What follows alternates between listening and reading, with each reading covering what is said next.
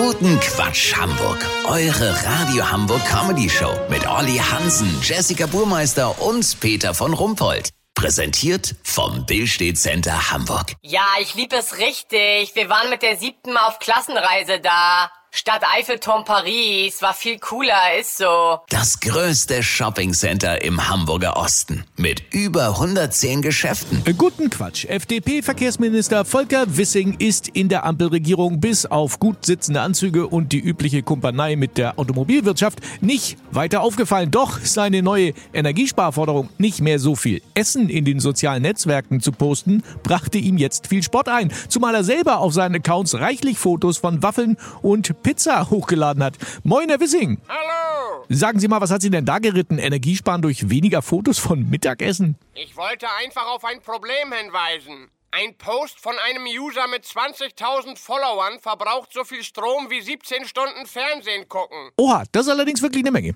Sehen Sie? Jetzt sind ja von Ihnen auch reichlich Bilder zu finden, die Sie beim Pizzaessen im Büro zeigen oder vor einer heißen Waffel sitzend. Das ist ja was anderes. Mir ging es darum zu zeigen, dass ich, Volker Wissing, auch kein Überflieger bin, sondern ein ganz normaler Mensch. Och, äh, dafür hätten wir jetzt Ihr Obstsalatfoto nicht unbedingt gebraucht. Nee?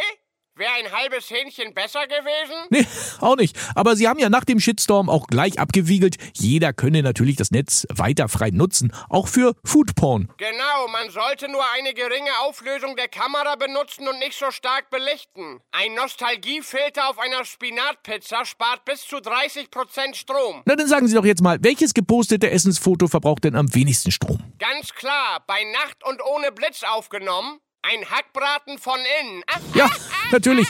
Hätte ich auch selber drauf kommen können. Äh, vielen Dank, Volker Wissing. Kurznachrichten mit Jessica Buchmeister. Erfolglos. Doppelgängeragentur findet einfach keinen zweiten Olaf Scholz in Deutschland. Ja, ich finde, einer reicht ja auch dicke. Überstürzter NATO-Beitritt.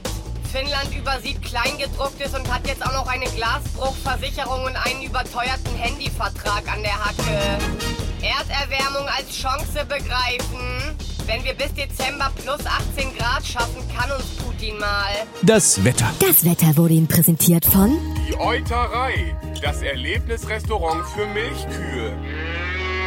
Das war's von uns. Wir hören uns morgen wieder. Bleiben Sie doof. Wir sind es schon.